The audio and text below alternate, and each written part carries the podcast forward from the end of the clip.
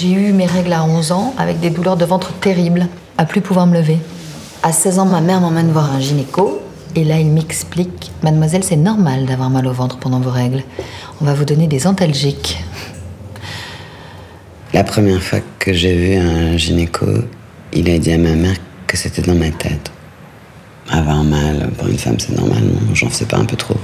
J'ai attendu 14 ans pour avoir un diagnostic, que ma douleur soit reconnue. J'ai une endométriose. Mais rien ne se calme. Je fais des crises très fortes, je peux pas me lever, je me roule par terre. On doit m'opérer d'urgence. Le chirurgien m'explique, vous avez une endométriose. Une quoi? Une endométriose. Je fais quatre fives. À chaque fois, c'est compliqué, c'est douloureux, ça suscite des espoirs. Aucune ne marche. Jusqu'à ce que le diagnostic final tombe, trop tard. Endométriose profonde. Aujourd'hui, je sais que c'est la première cause d'infertilité chez les femmes. Mais comment on fait quand on ne sait pas?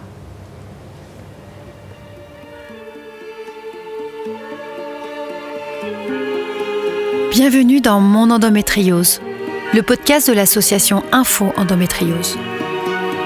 L'endométriose est une maladie chronique liée aux règles qui touche une femme sur dix. Cette maladie bouleverse le quotidien des femmes. Elle leur impose de souffrir en silence. Je suis Cécile Tony, j'ai 42 ans. J'ai fondé le bureau créatif Bureau Cécile Tony. J'ai été diagnostiquée à 37 ans. Avec Info Endométriose, l'association à laquelle j'appartiens depuis 2017, nous libérons la parole, sensibilisons et à travers nos actions faisons connaître la maladie au plus grand nombre. Le podcast Mon endométriose propose à chaque numéro une rencontre avec une femme atteinte par la maladie. Elle accepte de se confier sur son intimité et de nous raconter son parcours, forcément plus compliqué. Que vous soyez touché ou non, fille ou garçon, écoutez nos conversations pour découvrir des histoires fortes, pour vous informer, vous inspirer et qui sait, pour vous consoler aussi. Ces podcasts sont réalisés avec le soutien du groupe Chantel Lingerie.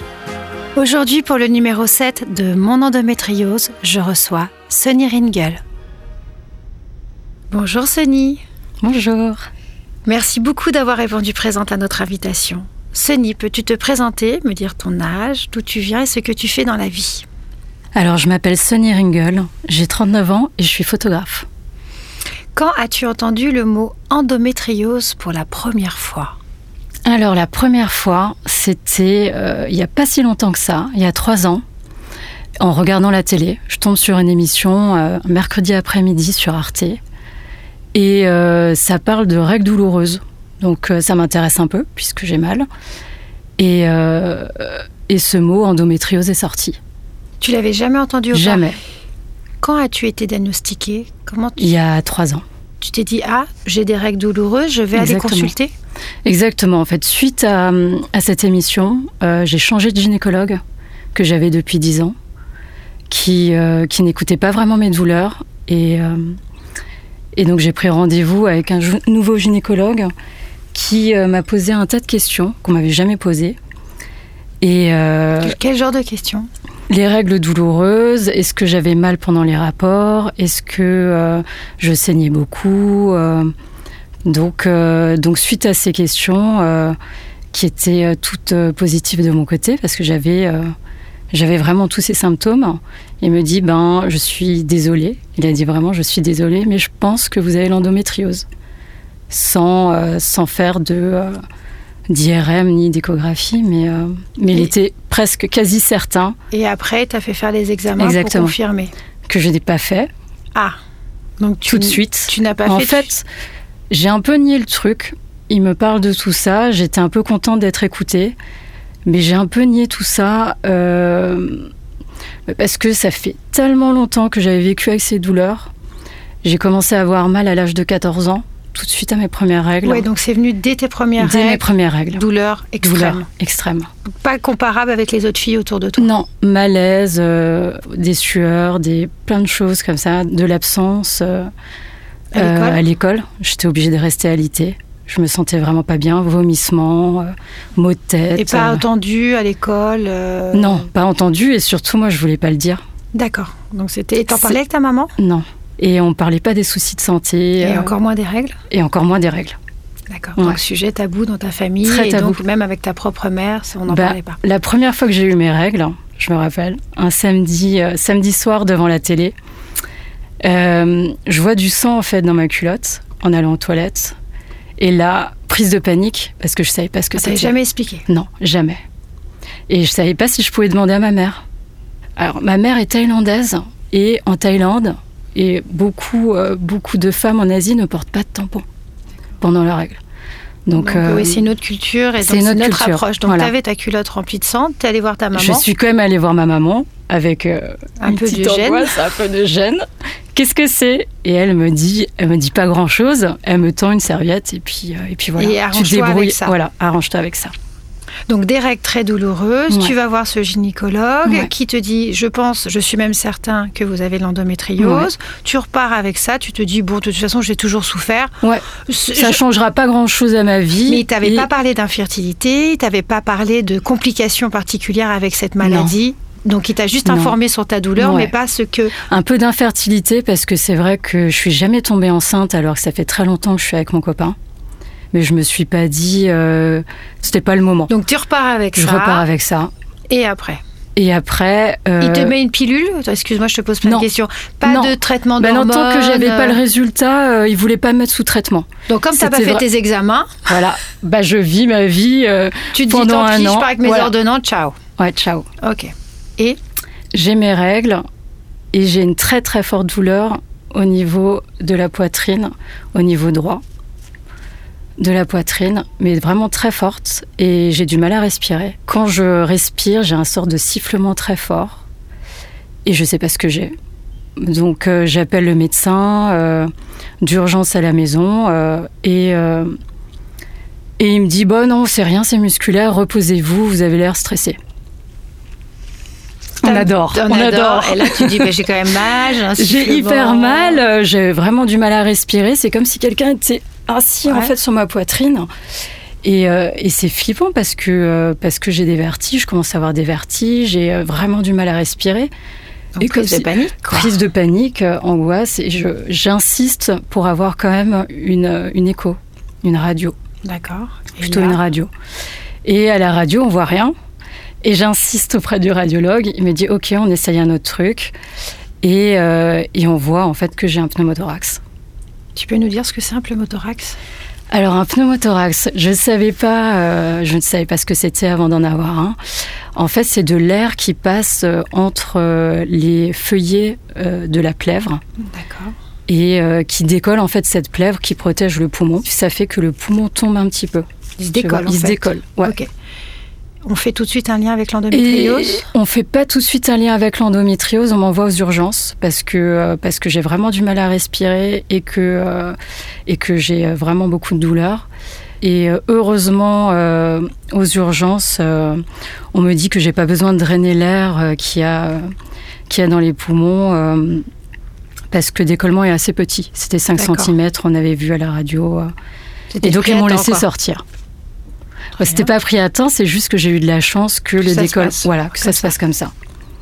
Et donc je ressors avec euh, des médicaments euh, à base euh, d'opium, c'était la maline, je crois. Décidément, la maline, on le donne facilement. J'ai Ouais, l'impression. aussi, ouais. Je l'ai pas trop pris parce que ça me faisait un peu peur, tu vois. Ouais, Ces boîtes-là me font un peu des, peur. grandes, des grosses douleurs, c'est ce Ouais. qui calme le plus avec l'opium. Mais bon. Et donc on me dit repos. Repos total pendant trois semaines. Donc là, pas de lien, tu fais pas le rapprochement. Pas de les lien, mais j'appelle quand même mon gynécologue qui me dit Vous n'avez pas fait votre IRM, votre échographie pelvienne, c'est fortement lié à l'endométriose. Donc lui, il te dit tout de suite. Lui, me dit tout de suite sans ça. ça que c'est Ouais. un rapprochement. Ouais, parce Et ça a été avait- prouvé après? Ça a été prouvé, ouais. Par ça a été les prouvé examens, en par les fait. examens. En fait, j'ai des petites euh, cellules euh, d'endométriose qui se postent au niveau du diaphragme. D'accord. Et euh, c'est ces petites cellules, en fait, qui pourraient déclencher ces pneumothorax. Donc après à voir, parce que c'est vrai que c'est très difficile de voir des petites cellules au niveau des poumons, parce qu'on a quand même toute la cage thoracique qui cache un peu. Et il faudrait euh, des examens un peu plus approfondis pour voir si j'ai vraiment quelque chose sur le poumon. Mais pour l'instant, tout ce qu'on a vu, c'était au niveau du diaphragme. En tout cas, c'est un médecin qui a fait ce rapprochement. Donc, euh, oui. lui, il a diagnostiqué euh, de cette manière. Bah, c'est surtout qu'il avait d'autres patientes qui avaient exactement ces ah, symptômes-là. J'étais pas là pour. J'étais pas la première patiente. Beaucoup de peur Énormément de peur et surtout, euh, bah, c'était la première fois qu'en fait, je me disais que j'avais quelque chose. Parce que les règles douloureuses, ben, je vis avec depuis hyper longtemps. Et je m'y étais faite. Et aujourd'hui, du coup, comment ça se passe avec le parcours médical? Tu es toujours suivie par ce médecin? Je suis plus suivie par ce médecin. Je crois que tu as eu une célioscopie il y a pas longtemps. J'ai eu une célioscopie il n'y a pas longtemps. Je voulais avoir un deuxième avis. Donc je me suis dit, allons voir quelqu'un d'autre. C'est toujours bien d'avoir plusieurs avis. Et euh, j'essaye de prendre des rendez-vous euh, chez différents médecins qu'on m'avait conseillés. Donc des gynécologues spécialisés en endométriose. Et bien sûr, pas de place. Ça, je sais que c'est. Euh, Donc c'était un an après, six mois après. Et moi, j'avais besoin de réponses parce que j'avais peur. J'avais peur avec. Bah, t'as eu ce décollement, enfin toute cette historique. Et, je savais pas si ça pouvait revenir, comment. Du coup, malgré le décollement, tu n'as pas fait l'IRM ou l'échographie pelvienne? Si, si. Et donc Suite ça, s'est révélé que. Oui, ça s'est révélé que euh, j'avais bien l'endométriose. Tu sais où elle est située au niveau des ovaires, des trompes? Des, ovaires, euh, des ligaments utérosacrés, du taurus. Euh, du côté gauche. Beaucoup d'adhérence du Beaucoup d'adhérence, ouais. D'accord, donc, euh, donc tu as tous ces résultats-là, donc c'est compliqué quand même. Ouais, c'est un peu compliqué. C'est flippant. Je comprends pas trop tout. En fait, j'ai dû prendre euh, un bouquin et regarder l'anatomie féminine parce que. Ouais, comment ça monte en bah, fait bah, Les ligaments, je savais même pas qu'il y avait des ligaments à l'arrière, à l'avant. Donc, il y a plein de trucs Donc que j'ai découvert. Ton, bah, je ton découvre. Corps, ton utérus, euh, ton corps, et, tu vois que cette maladie euh, euh, peut, à travers le, sang, mm. remonter partout dans, dans, le corps. En dans le corps. Donc tu trouves une gynécologue. Ouais. Tu cherches, mais tu trouves. Je cherche, mais je trouve. Je trouve par le biais d'Instagram parce que je poste. J'étais en colère et donc je poste sur Instagram. J'en ai marre qu'on ne s'occupe pas de nous et qu'on puisse pas avoir un rendez-vous rapidement. Mais au moins, tu vois, au moins un mois. Euh, bon, bref. Et euh, voilà, j'ai posté ma colère. Je pensais que ça allait euh, juste passer inaperçu. Et en fait, j'ai un ami dont sa mère est chirurgienne. D'accord. Spécialisée Pas forcément spécialisée en endométriose, mais en tout cas, elle, elle en traite beaucoup. Donc, sa secrétaire m'appelle le lendemain. Et je prends rendez-vous avec elle. Et et depuis, je suis suivie par elle et euh, j'ai rencontré quelqu'un d'hyper humain. Je suis hyper contente de la voir. Tu veux la citer?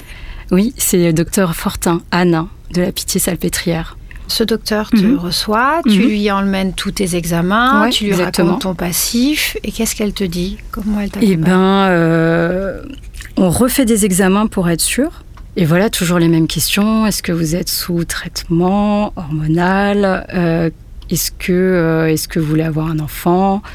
Euh, et, du coup, elle, te, elle vérifie tous ses examens. Ouais. Et elle se rend compte qu'il faudrait bien te faire une célioscopie. Exactement.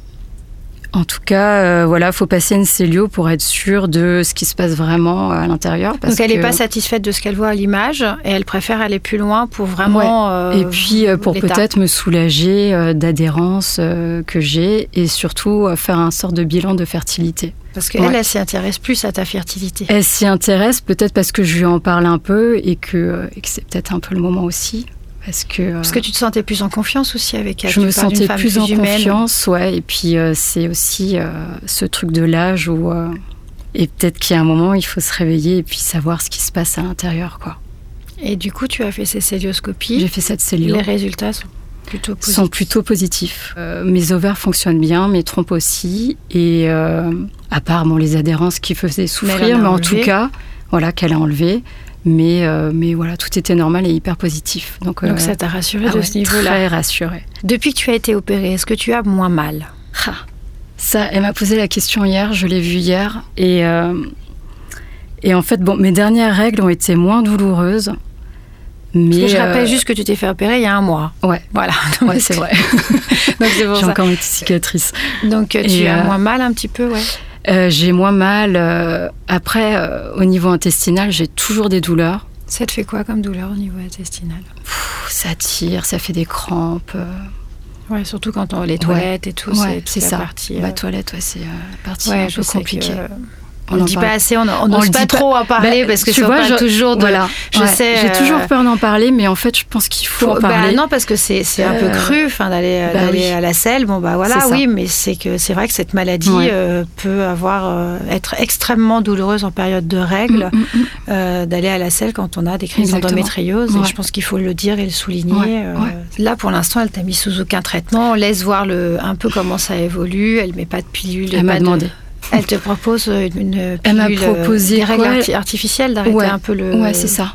Pour calmer et pour euh, voir comment ça allait évoluer après. Mais, euh, mais j'ai refusé, en fait. Je peux pas Tu- prendre de traitement. Après, c'est moi je l'ai fait deux trois mois sous décapectile et d'arrêter, ça soulage quand même énormément. Ça soulage, aussi. ouais. Bah ouais, parce que c'est peu- les règles qui, Ouais. qui font les adhérences. Donc, Ouais, euh, ouais. C'est Après, juste faut le que sentir et faut le c'est surtout sentir. à toi Ouais. avec euh, t'as un bon lien avec ta gynécologue si euh, toi Mais- tu n'as pas envie de prendre ces traitements. Ouais, tu- c'est vrai. En fait, suite au pneumothorax, on m'a mis sous traitement.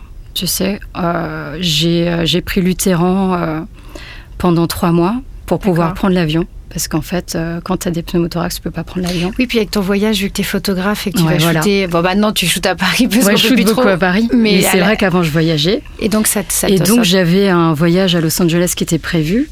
Et ben j'avais peur de prendre l'avion parce que euh, en fait d'être euh, d'être dans l'avion peut euh, faire aussi déclencher des pneumothorax.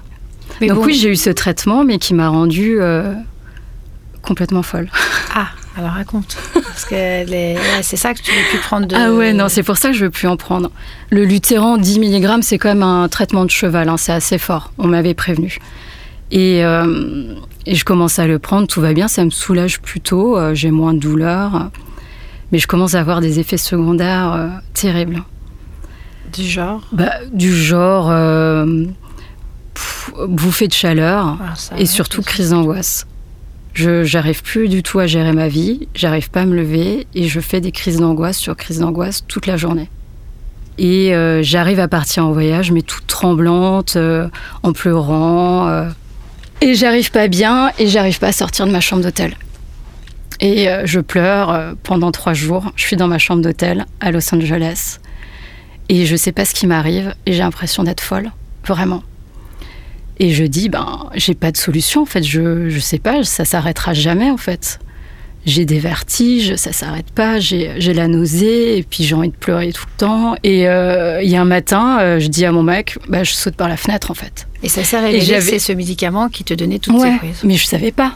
Mhm. Donc moi, je me retrouve euh, comme ça, toute seule, euh, à penser que j'étais devenue folle. Et euh, bah, je vais aux urgences et puis on me met sous anxiolytique et sous antidépresseur. Je fais mon shooting, tant bien que mal. Ah oui, c'est ouais. T'as eu la compréhension ou t'en as parlé C'est un client américain? Ah mais non, mais j'ai eu de la chance que c'était le client, c'était mon mec. C'était facile. bah ouais, c'était la chance, ouais. Ah non, mais sinon ça aurait été foutu, je pense. T'aurais pas pu. Bah j'aurais pas pu. Et tu l'aurais dit naturellement ce que tu t'aurais dit? Au client, Ouais. impossible. Tu l'aurais pas dit Non.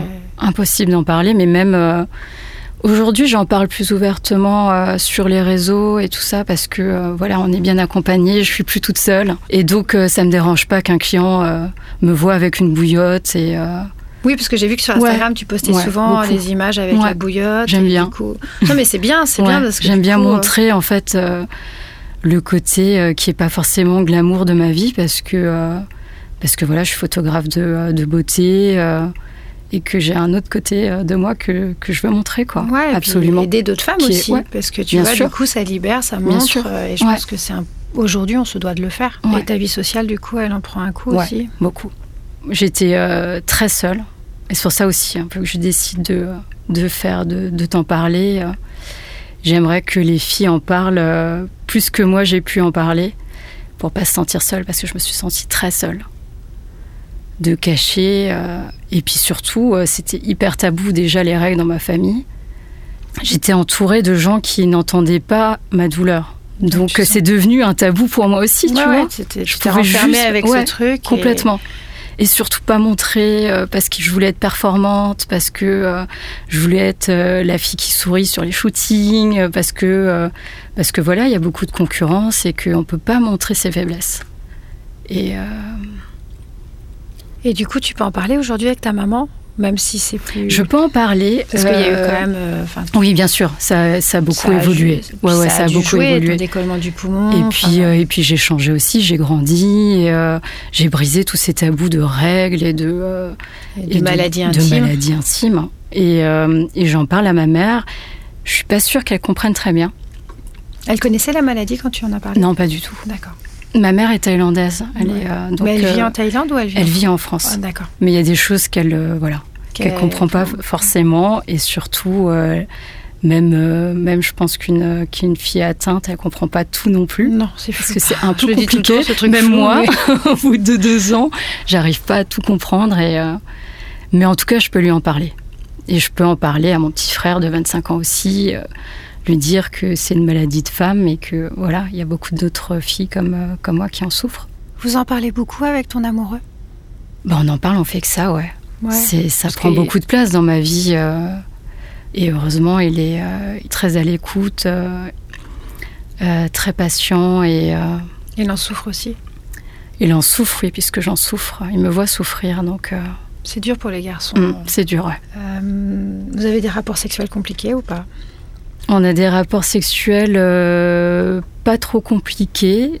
Euh, des fois, euh, j'ai des douleurs et des fois non. C'est vraiment, ça dépend. Ça dépend des positions, ça dépend aussi de, de mon cycle, parce euh, il y a des, des, jours dans le cycle où c'est pas du tout douloureux, et d'autres où c'est très tendu. ma souffrance quotidienne, qui est liée surtout au ligament utérosacré, me donne pas toujours envie euh, d'avoir des rapports en fait. Ouais, par peur d'avoir mal. Ou Pas par peur, mais c'est Ça baisse la libido Ouais, ça baisse un peu la libido. D'avoir tout le temps mal et euh, d'avoir tout le temps euh, ce truc en tête. on est, en fait, je suis pas Tranquille. tranquille, quoi. Ouais, c'est vrai, je suis pas tranquille. Et pour l'infertilité, du coup, on t'a parlé de PMA, elle t'a parlé de... Parce que là, maintenant, à 39 ans, tu n'as plus la possibilité de préserver tes ovocytes. En tout cas, c'est un sujet dont on peut Ouais. parler en France, parce Ouais. que tu n'as plus l'âge. Ouais, ouais. Elle m'en a un peu parlé. Fécondation in vitro. Elle m'en a un peu parlé. euh, et en fait, c'est plus de mon côté que euh, c'est un peu un sujet euh, compliqué pour moi. Pourquoi c'est compliqué? Parce que, en fait, je sais pas si vraiment si je veux avoir un enfant. Je crois que je m'attendais pas à ce que avoir un enfant serait compliqué, en fait. Tu penses qu'il y a encore un manque de connaissances sur la maladie? Euh, mon médecin généraliste savait pas que euh, l'endométriose pouvait, euh, pouvait déclencher des pneumothorax, par exemple. Pour lui, euh, c'était c'était vraiment pas possible. Déjà, il connaissait à peine, Le sujet à peine le sujet. Donc oui, la connaissance et la prise en charge. Je vois tellement de filles m'écrire et me demander, c'est qui ton médecin? Comment t'as fait pour avoir un rendez-vous rapide Et euh, Il y a le délai de diagnostic, du coup. Ouais, ça c'est sûr. Parce que de 14 à mes 37 ans, ça fait un petit, un petit bout de temps quand même que je souffre et qu'on m'entend pas trop. La même période, toi et moi. C'est fou, 14, hein. 37 Ouais, ans, moi ouais. pareil. C'est dingue, non? Bah, c'est beaucoup d'années. C'est vrai que moi, je m'étais fait cette réflexion. Je me dis, putain, 14, 37 ans quand même. Parce que j'ai mes règles à 14 ans. Mais toi, qu'est-ce qui t'est arrivé? J'ai envie de savoir. Ah maintenant. non, mais je vous le dirai plus tard. Ah Ça, ouais, j'ai envie de savoir. C'est un autre sujet, mais un parcours aussi très compliqué euh, qui m'a poussé Mais à t'as pas été m'engager. écouté. Euh, Je sais que tu t'es engagé avec un shooting une fois avec Fête Impériale. C'est là Ouais. aussi on s'était C'est là on s'est rencontrés. rencontrés, ouais. Est-ce que tu comptes t'engager davantage euh, Complètement. sur la maladie à Complètement. travers ton métier Ouais. euh, J'ai ce besoin vraiment de euh, voilà briser les tabous et parler, de m'engager. Et euh, si je peux le faire via ma passion, euh, ça serait vraiment génial. As-tu un message à passer aux femmes qui nous écoutent?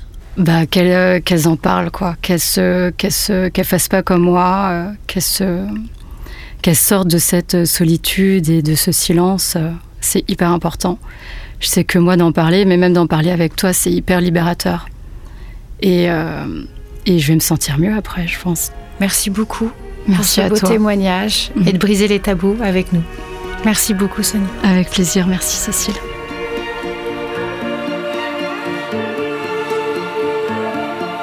Chère auditrice, chers auditeurs, j'espère que vous avez aimé ce nouveau numéro de Mon endométriose. Merci beaucoup de nous avoir écoutés. À très vite.